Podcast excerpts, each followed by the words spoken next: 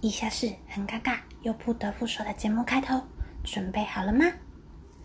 大家好，我是宁宁，这是关于一个女生很爱讲话又很爱分享的节目啦，听就对了。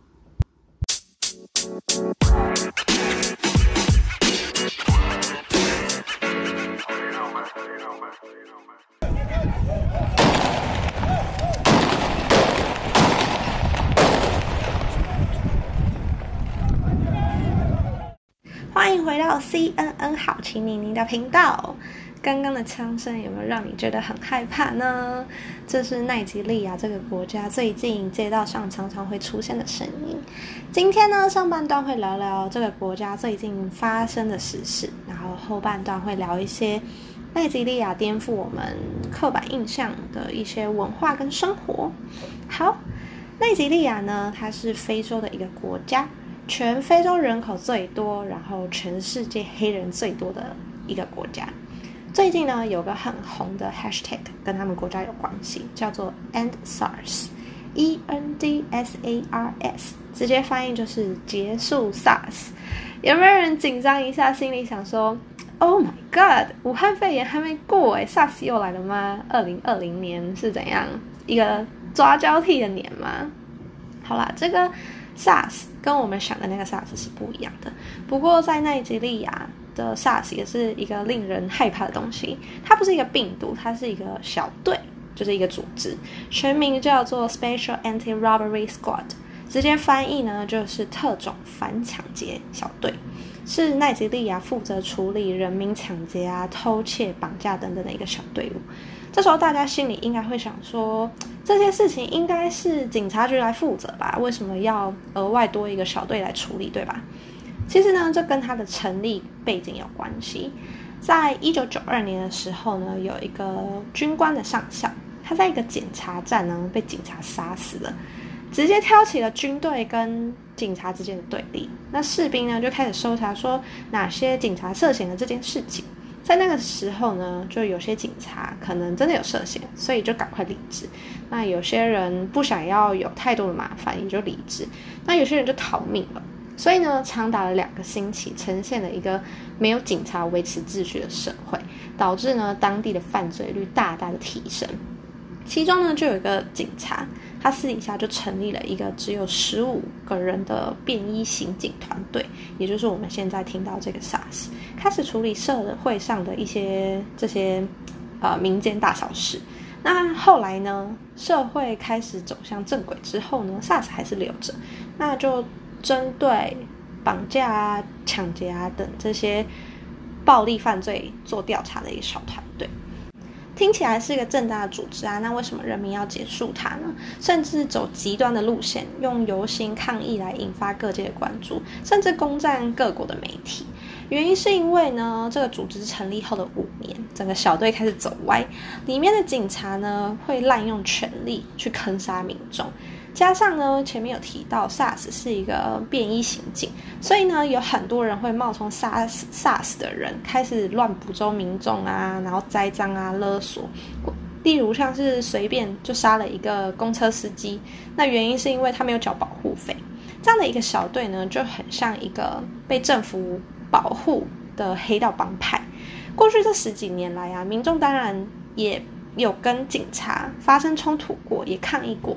那政府当时呢也有处置，在去年或前年分别都有针对一些争议性的规范进行改革。但是对于人民的期待来说，还是改的不够多，甚至就是没有改到问题的核心。那直到今年呢，因为武汉肺炎的关系，政府下令禁足，不能外出。那就是有些民众就是不太听劝。那通常遇到这种事情呢，我们警察可能就是吓吓你，或是用公权力啊把你驱逐回去。但是 SARS 的警察呢，不是，他是直接打民众，甚至直接杀民众。根据今年的数据啊，被 SARS 警察杀死的人至少就一千九百个人。直到呢今年十月初，有一个警察莫名对一个没有任何反抗能力的年轻人开枪，成为压倒骆驼的最后一根稻草。这一年，奈及利亚的人民历经了武汉肺炎、经济衰退，然后生活压力等等的，人民也没办法再过生活，所以再也不忍了。多年以来的怒气呢，一次爆开，全国一百多个城市开始游行抗议。那这个过程中呢，也一直爆发肢体的冲突，人民的怒气呢，也一直在燃烧。直到上礼拜呢，爆发一个更大的事情，就是传出了军队开火。呃，就是军人朝着没有武装的示威者开枪，却没有人可以解释说为什么他可以对他开枪。这件事情呢，关系太大了，所以呢，不只是在地的人民，连海外的奈及利亚侨民情绪也直接被掀起来。美国的奈及利亚大使馆就直接被大批的侨民包围抗议。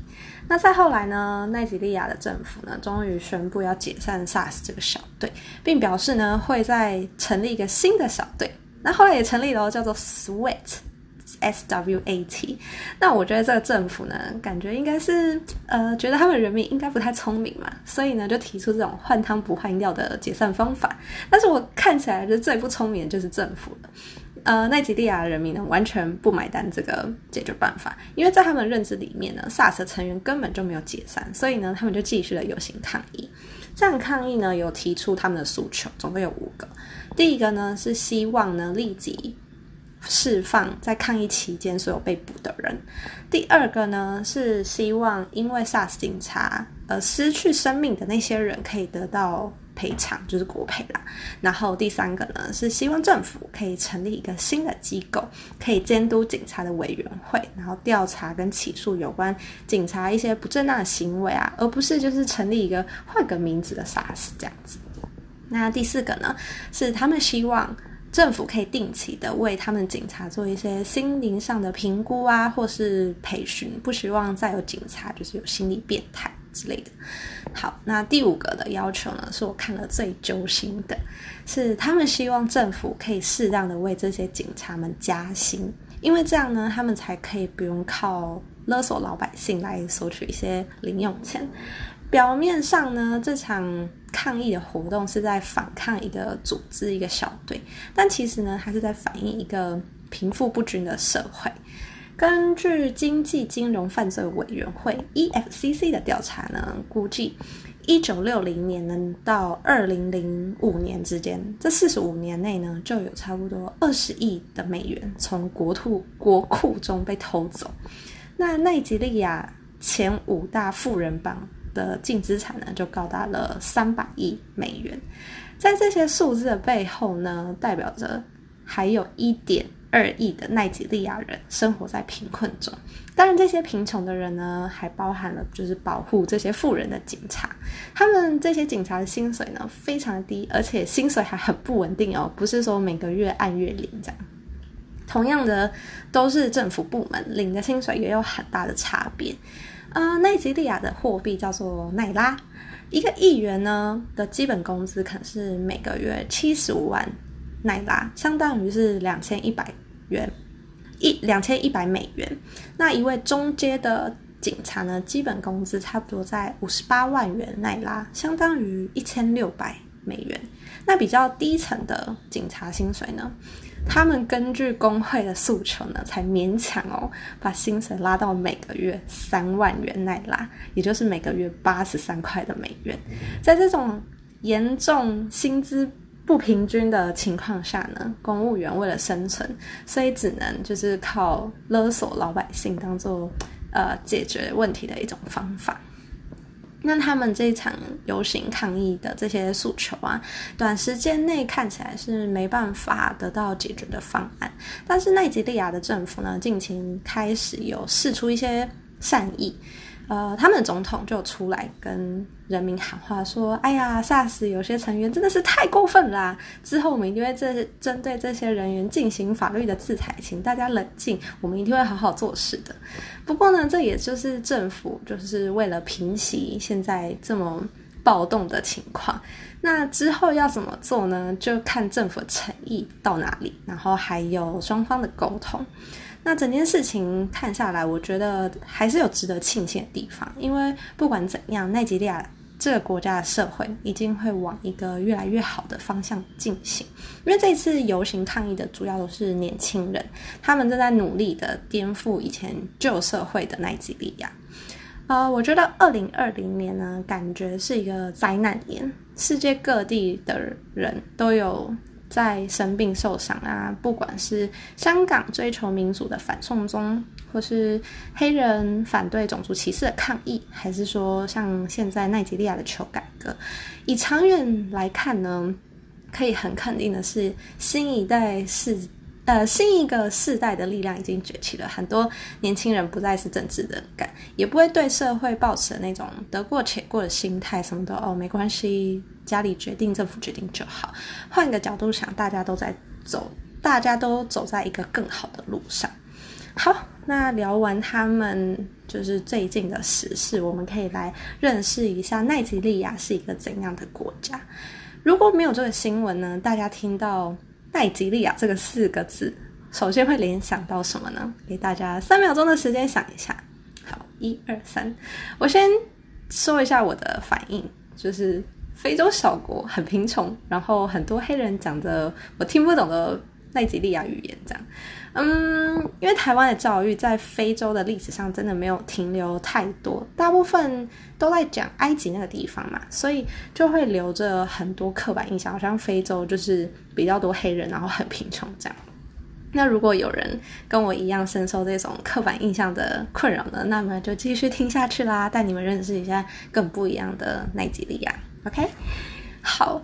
它呢是全非洲人口最多的，同时呢，它也是非洲第二大经济体，很多石油呢都是在这里生产跟出口的，跟他们第一大经济体南非啊，常常在争夺谁是非洲的老大这样子。那不过内吉利亚傲人的产业啊，不只是石油，还有影视娱乐。讲到这个呢，我们大家应该都比较熟悉，是美国好莱坞，再来就是印度的宝莱坞。但是就生电影生产的数量来说，奈及利亚的奈奈莱坞是打败美国，仅次于印度的宝莱坞。嗯，大家没有听错，我刚刚说的就是奈及利亚的奈莱坞，英文翻译就是 Nollywood，我觉得还蛮有趣的。近几年来啊，奈里奈奈莱坞的名声在欧美地区也迅速的窜起。前几年呢，就分别在洛杉矶啊、多伦多那些城市举办过电影节，它可以年产两千多部。电影，然后平均每一部制作成本只要一万五美金。重点是呢，每部的投资回报是成本的数十倍，品质可能没有好莱坞那么高，但是非洲好几百好几百万人看啊，就可以撑起这个市场了。那奈莱坞的电影题材呢，跟宝莱坞很像，都是围绕着他们社会的议题、政坛的勾心斗角啊，然后穷人的悲哀、贪污腐败，然后还有一些爱爱情的题材，所以很容易可以引起观众的共鸣。但是奈及利亚的电影多半多半都蛮肥皂剧的，尤其是关于政治的。他们也是一个民选制度的国家，人民可以是人民可以直接投票选总统的。他们的政治多有趣呢？举例来说，像是去年，他们本来要在二月十六号进行总统大选，结果呢，要投票的前三个小时吧，就说：“哎呀，我们筹备的过程出了一点差错，所以呢，我们决定把选举呢延后一个小时。”哎，不是延后，延后一个星期。这种事情在台湾还不被骂爆吗？就临时说延后就延后，诶超扯的。所以呢，就有奈及利亚的导演说，奈及利亚政治呢，至少可以让他拍一百部电影都不是问题。简单来说，就是他们的政治跟电影一样戏剧化，也很就是有点荒谬这样。好，那讲到电影呢，就会想到说，那电影。会不会都不知道他们在讲什么？因为可能就是我刚刚讲的，就是讲黑人都会讲的我们听不懂的奈及利亚语言这样。嗯，奈及利亚的官方语言呢是英文，因为呢他们曾经被英国殖民过，然后加上他们这个地方的民族呢就有两百五十种，实在太复杂了，所以呢政府就统一大家都要学英文作为沟通的管道，这样。那他们还有前三大主要的民族，分别是约鲁巴族、伊博族跟豪塞族，所以他们电影语言呢，可能是主要是以英文为主，但是你还是可能会听到一些他们传统的语言。约约鲁巴语啊、伊波语之类的，就好像我们国片大部分都是中文，但是可能会穿插一些台语这样。那我有网罗三部评论还不错的电影，然后分享给大家。呃，分别是《婚礼派对》、《狮心女孩》，呃，狮是狮子的那个狮，然后原文叫《Lion Heart》，然后跟《奈吉利亚王子》。这三片呢是比较有名，然后在网络上也比较找得到的片子，那多半 Netflix 应该都可以找得到啦。好，那我就简单介绍一下这三部片子的内容，然后大家可以斟酌一下要不要去看。啊，第一个奈吉利亚王子，他的英文是 Nigerian Prince，是奈吉利亚裔的美国人拍的，所以呢看起来风格会比较有熟悉感。它是属于悬疑惊悚片，然后是以奈吉利亚很有名的诈骗文化为故事主轴。对，奈吉利亚真的很多诈骗，这也是可以拍很多部电影的。相对其他比较传统的奈吉利亚片，这是一个比较有故事性的电影啦。然后第二个要介绍是《失心女孩》，她是在地的奈及利亚人拍的，会引起比较大的讨论度，是因为这是一部激励女生的电影。呃，奈及利亚近年呢也一直在呼吁说女性的平权，还有女性意识抬头，所以呢希望传达的概念是说，呃，就算他们生活在男性主导的世界里啊，但是他们是可以靠着自己的努力，然后向大家证明自己。那第三部要介绍的是《婚礼派对》的 Wedding Party，它有分第一集跟第二集。那第二集呢有入围英国最佳国际影片，票房呢甚至打败了好几部好莱坞的大片，是奈及利亚成绩最好的一部片子，所以我找来看。第一集呢是在二零一六年发行的，那第二集是在二零一七年。看完两部之后，我的结论是说，我觉得。奈莱乌的发展性是非常的高，因为只相隔一年拍出来的续集，进步的幅度非常的大。简单讲一下这两集的故事。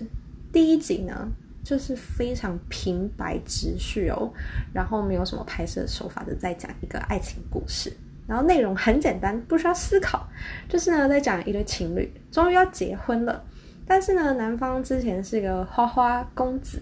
然后在结婚当天呢，就呃好友就放出了他在单身派对的影片。那女方是一个从乡下来的保守家庭，当然不能接受这种画面，所以他就破门而出。结果呢，男方就追过去，讲了几句甜言蜜语，哦，I love you，然后我不能没有你呀，怎样怎样的。结果他们就和好了，就这样。然后呢，中间还安插了一段很莫名的抢劫戏嘛。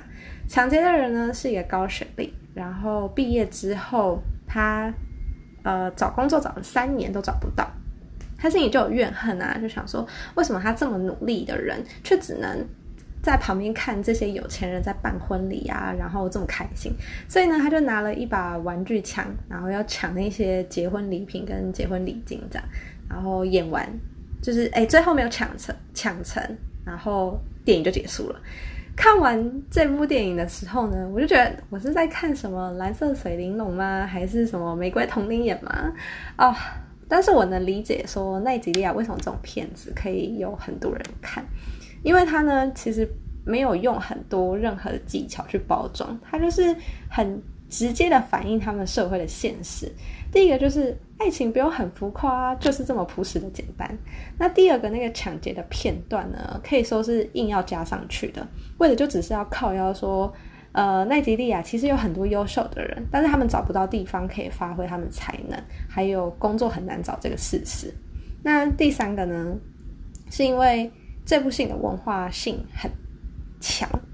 每个演员的打扮呢，都是非常传统的奈及利亚服装，然后一些结婚礼俗的细节都有展现出来，像是他们很传统的打招呼方式，就是看到掌柜就要长辈就要下跪，然后还有他们婚礼上很重要的撒钱仪式啊，呃，撒钱仪式有点像是我们台湾的包红包，呃，我们是给一包，但是他们是直接拿着钞票，然后撒在新人身上，所以呢，在他们的结婚场地呢，地板就会撒满一堆纸钞。那对于呃，一个民族性很强的国家来说啊，这种片子会让他们觉得是以奈及利亚人为傲的那种感觉，所以就会引起很大的共鸣。那第二部的拍摄手法进步很多，取景什么都比第一部来的强。那它的内容呢，就在讲一个黑人的男主角因为一个意外，所以呢不小心的跟白人女主角求婚，然后女主角还答应了。可是呢，两个人才交往半年。就觉得好像哪里很奇怪，又不敢说。那这部片有一个重点，就是因为有皮肤颜色的问题，就是种有关种族的问题，所以呢，让整个婚礼更不顺利。虽然说这个故事的起头是蛮瞎的，但是会让人家很期待说，那他会怎么发展？然后加上演员很浮夸的演出，有很多幕都会让人家有会心一笑的感觉，就很像在看爽片这样。然后虽然是第二部了，但是该反映的社会问题啊，还有奈及利亚文化推广都没有少。所以呢，如果不排斥的人，我觉得第二部还蛮值得可以看一下，会对奈及利亚的这个国家的人民有耳目一新的感觉，可以感受出说这个国家的导演啊，真的很希望说把他们的文化推向国际那种感觉。那关于电影的部分，大概就是这样。那除了奈莱乌的电影以外啊，奈吉利亚其他文化的影响力其实也蛮大的。大家应该都知道说维也纳是个音乐之都嘛，但应该不知道说奈吉利亚其实也是一个音乐很强的地方。他们最有名的风格叫做 Afrobeat，A F R O B E A T，非洲打击乐，是西非音乐结合美国爵士跟放克的风格。那他们的先驱呢，叫做 Fela Kuti，他在一九七零年代跟一九八零年代的时候呢，把这种音乐带上了国际，那还间接的启发了好几代的西方艺术家。他甚至呢被誉为音乐战士，因为他是用音乐呢来反抗独裁的贪污的政府，然后因为这样，这辈子被政府囚禁了两百多次。呃，不论是对于全世界的文化，或是对奈及利亚的社会，都有很大的贡献。他就是一个伟人般的存在在。那最后再提一下，就是奈及利亚呢，同时也是美国最大的非洲移民来源国。在美国的奈及利亚人啊，虽然背负了很多种族的歧视，但是他们很努力的在美国这片土地上发光发热。据统计啊，移民过去的奈及利亚人普遍的学历都很高，二十五岁以上拥有硕博士学位的人就高达了三十九趴，其中呢，大部分都是医生、律师，然后工程师。相对于美国白人只有八趴的比例来说啊，奈及利亚人真的是猛猛的。这几天呢，看了很多就是有关奈及利亚的文章、故事、文化等等的，觉得好像重新认识了一个新的国家。想到如果有一天呢，有机会可以认识一个奈及利亚人，我一定会很热情的伸出我的右手，跟他说一声 “Nice to meet you”。哦，特别强调是右手，这是呢奈及利亚的文化。如果你要跟人家握手，或是要给人家东西啊，一定要用右手，不然就是要用双手。因为呢，他们觉得只用左手是一件非常没有礼貌的事情。那另外呢，再提一下，就是他们握手是他们的打招呼方式，跟台湾一样。但是他们有一个特别的点，就是通常男生会等女生先伸手才会回礼。所以如果有一天呢，有幸可以跟奈及利亚人开会，发现呢，为什么他们会主动的跟隔壁的男同事打招呼，却不会主动跟女同事打招呼？不是因为他们恐女，而是因为他们尊重女性。好，奈及利亚的介绍就到这边啦。接下来就是好歌时间。今天呢，就当然要分享有关奈及利亚的音乐嘛。那我们就分享刚刚提到 Afrobeat 的先驱 Fela Kuti 的音乐。这首呢是他在一九七五年创作的《Water No Gets Enemy》。那我觉得听起来是一个很 chill 的音乐，很适合周末啊，跟家人都坐在客厅，然后各自划手机耍废时候放的音乐，很轻快又不吵闹，然后又带有一种爱的感觉。嗯，那今天就这样啦，我们下礼拜再见喽，拜。